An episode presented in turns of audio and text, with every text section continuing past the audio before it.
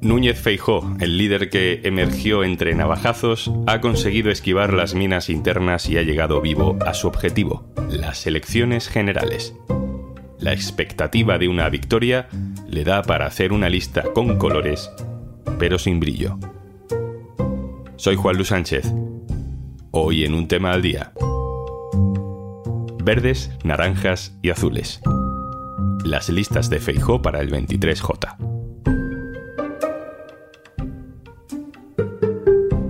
Una cosa antes de empezar. Hola, Juanjo de Podimo otra vez por aquí. Si quieres librarte de mí y escuchar un tema al día sin interrupciones, entra en podimo.es barra al día que te damos 60 días gratis.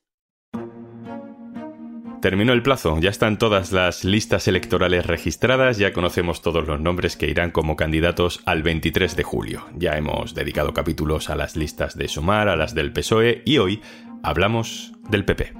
Hemos buscado a los mejores para este momento y esta responsabilidad, sin cuotas, sin presiones, sin ruidos. Y aquí están, al servicio de nuestro país. Hemos buscado a los mejores, dice Feijó. Las listas del PP no son un alarde de innovación, no se han ido a buscar realmente muy lejos. Eso no significa que no sea interesante, importante, analizar el quién es quién en el equipo que acompañará durante esta legislatura al que dicen las encuestas puede ser presidente del gobierno. En estos días hemos visto con toda crudeza que las candidaturas hablan. Hablan de partidos que se bunkerizan ante las malas expectativas, Hablan de partidos que salen a perder y a colocar a afines. Hablan de purgas, de vetos cruzados y de venganzas.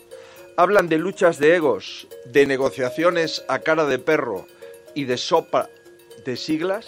Aitor Ribeiro, hola. Hola, ¿qué tal, Juanlu? ¿Cómo estás? Aitor Ribeiro es mi compañero del diario.es que cubre cada día la información del Partido Popular Aitor dice Feijo que en la elaboración de las listas todo ha sido fácil, que ha ido como la seda, que no ha habido navajazos como en la izquierda. Es verdad que los navajazos ya se los dieron hace meses, ¿no? Ya, ya tenían el trabajo hecho. Habían limpiado bastante después de la defenestración de Pablo Casado y de sus más fieles, por lo tanto había parte de ese trabajo que ya estaba hecho. Hay gente que en los últimos meses se ha dado un paso al lado o ha sido invitada a dar un paso al lado y que se ha ido haciendo más o menos ruido. Pero además el Partido Popular juega con una eh, ventaja, o Feijó en concreto juega con una ventaja. Mm, tiene que gestionar un resultado electoral que previsiblemente va a ser mucho mejor que los que obtuvo en 2019, por lo tanto el número de diputados del PP en el Congreso también va a ser mucho mayor.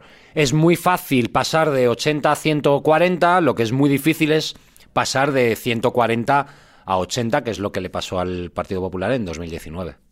O sea que como se prevé más espacio, pues ahora entran todos, no hace falta matarse para entrar.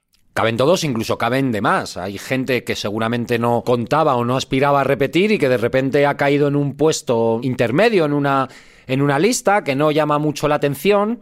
No es número uno y quizá no es número dos, pero el reparto de diputados y los restos en las provincias caen medianamente bien, pues se encuentra con que vuelve al Congreso de los Diputados después del 23 de julio. Por agruparlos de alguna manera, podemos dividir, por ejemplo, por colores a los candidatos del PP, ¿no? Azules, naranjas y verdes. Los azules serían los que encajan con la imagen de moderación que Feijo quiere proyectar, los naranjas son los absorbidos de Ciudadanos y los verdes, pues los verdes son el ala dura destinada a intentar retener el voto eh, más de derechas. Eh, empecemos, Aitor, con los azules. ¿A quién metemos en esa categoría? Quizá el ejemplo más destacado es Borja Semper, número 3 de la lista de Feijo por Madrid. Eh, a quien fichó en, en, enero como portavoz de la dirección del Partido Popular, que claramente es un rostro amable, claramente es un perfil moderado o que al menos intenta tener un discurso moderado. Hay otros ejemplos eh, de este perfil. Juan Bravo, número uno por Sevilla, es una persona muy ideologizada en su perfil, digamos, profesional, es alguien que viene de Hacienda y que tiene unas ideas económicas muy de derechas, podemos decir, bajada de impuestos, reducir el gasto, reducir la administración, reducir funcionarios, pero a la vez pues tiene una forma de hablar, un discurso, una forma de trato alejada de lo que vemos, por ejemplo, en Isabel Díaz Ayuso.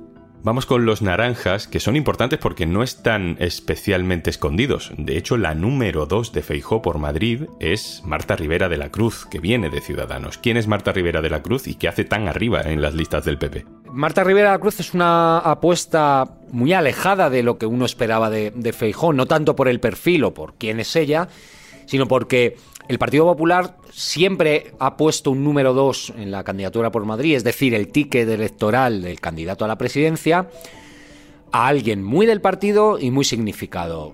Eh, con Aznar fue Rodrigo Rato, con Rajoy Soraya de Santa María y con Pablo Casado primero Adolfo Suárez Illana y luego Ana Pastor.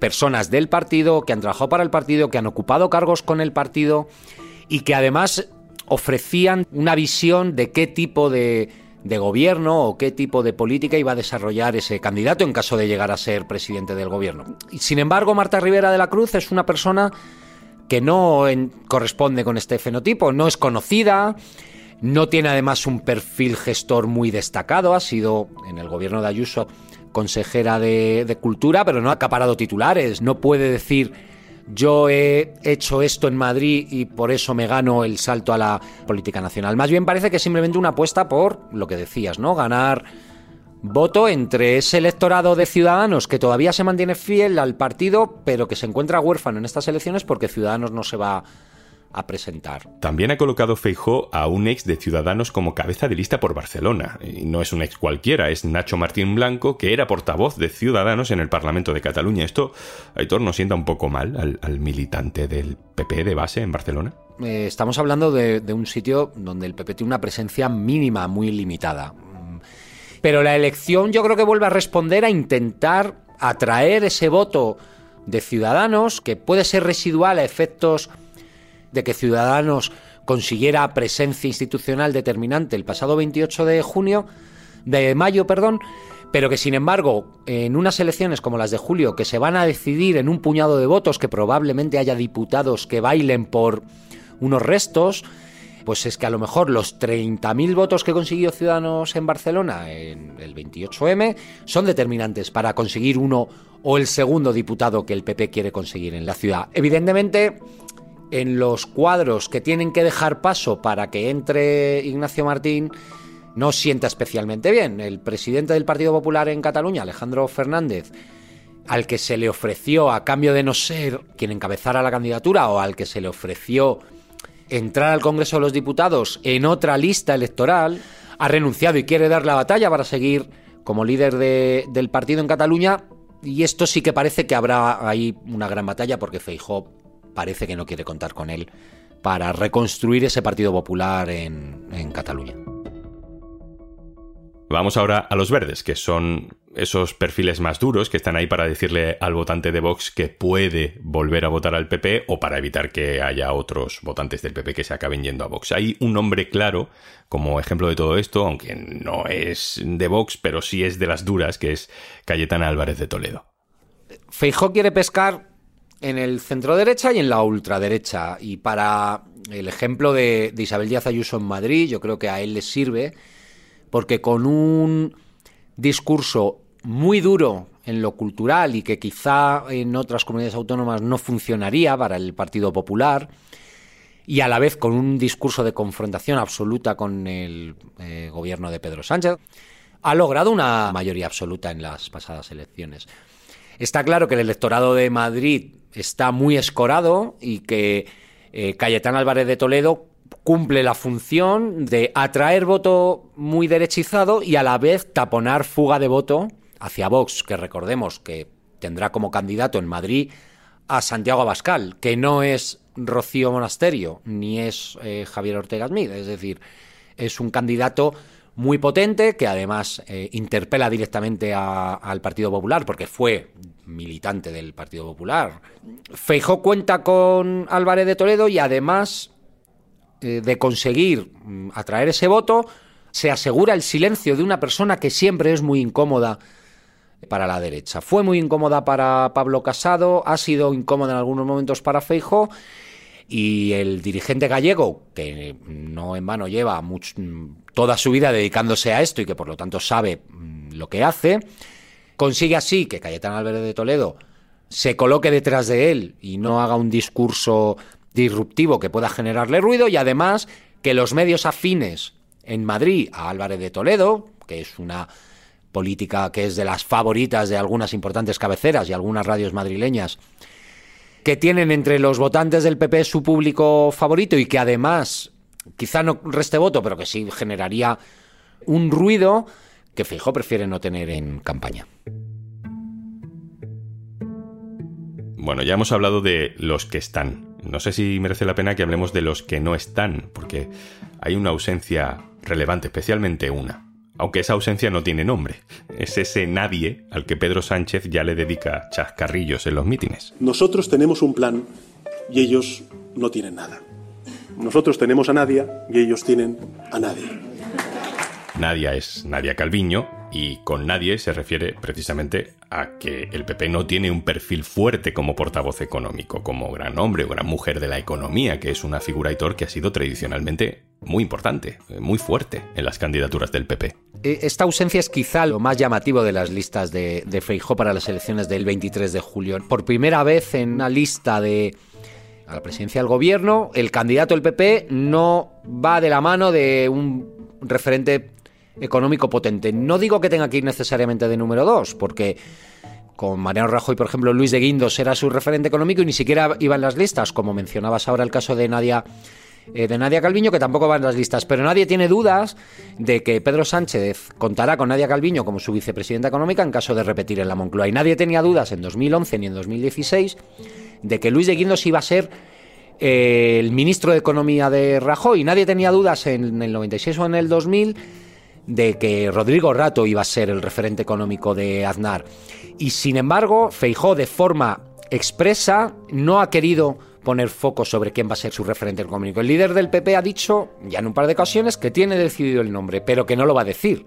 Y aquí, claro, entramos ya en el terreno de la especulación, porque quizás que la persona elegida, que debe venir de un ámbito que no es el partido, porque si no, no tendría ningún problema, tiene miedo de ser señalada antes de tiempo o quizá forma parte de una estrategia de Feijóo que quiere mantener, digamos, este discurso económico de todo lo que ha hecho el gobierno de Sánchez es lamentable.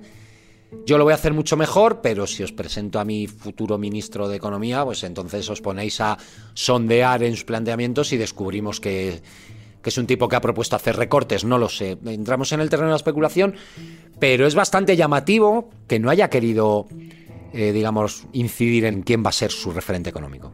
La lista del PP es una lista de colores, pero, pero sin brillo, ¿no? Feijó intenta no equivocarse, tiene miedo siempre a revelar más de lo que mínimamente es exigible. Cuando plantea propuestas en materia de pensiones lo hace siempre de una forma eh, leve. Cuando plantea que hay que reformar el mercado laboral no incide en qué, en concreto, o en otros aspectos. La reforma del Poder Judicial tampoco sabemos hacia exactamente cuándo, cómo y cómo la va a poner en marcha. También hay una otra lectura y es que a Feijó nunca le ha gustado que nadie brille más que él.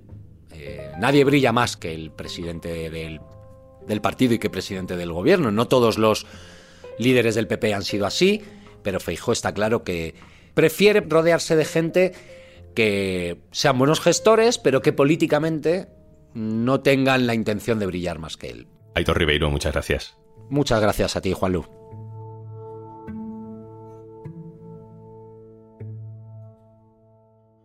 Y antes de marcharnos... Porque escuchas mientras te tapas con la sábana en la cama, como si ahí debajo pudieras estar a salvo de todos los peligros. Descubre historias increíbles de True Crime en Podimo. Tienes 60 días gratis en podimo.es barra al día. Esto es un tema al día, el podcast del diario.es. Si te gusta lo que hacemos, necesitamos tu apoyo. Hazte socio, hazte socia en el diario.es barra socio. Este podcast lo producen Carmen Ibáñez, Marcos García Santonja e Izaskun Pérez. El montaje es de Pedro Nogales. Yo soy Juan Luis Sánchez. Mañana, otro tema.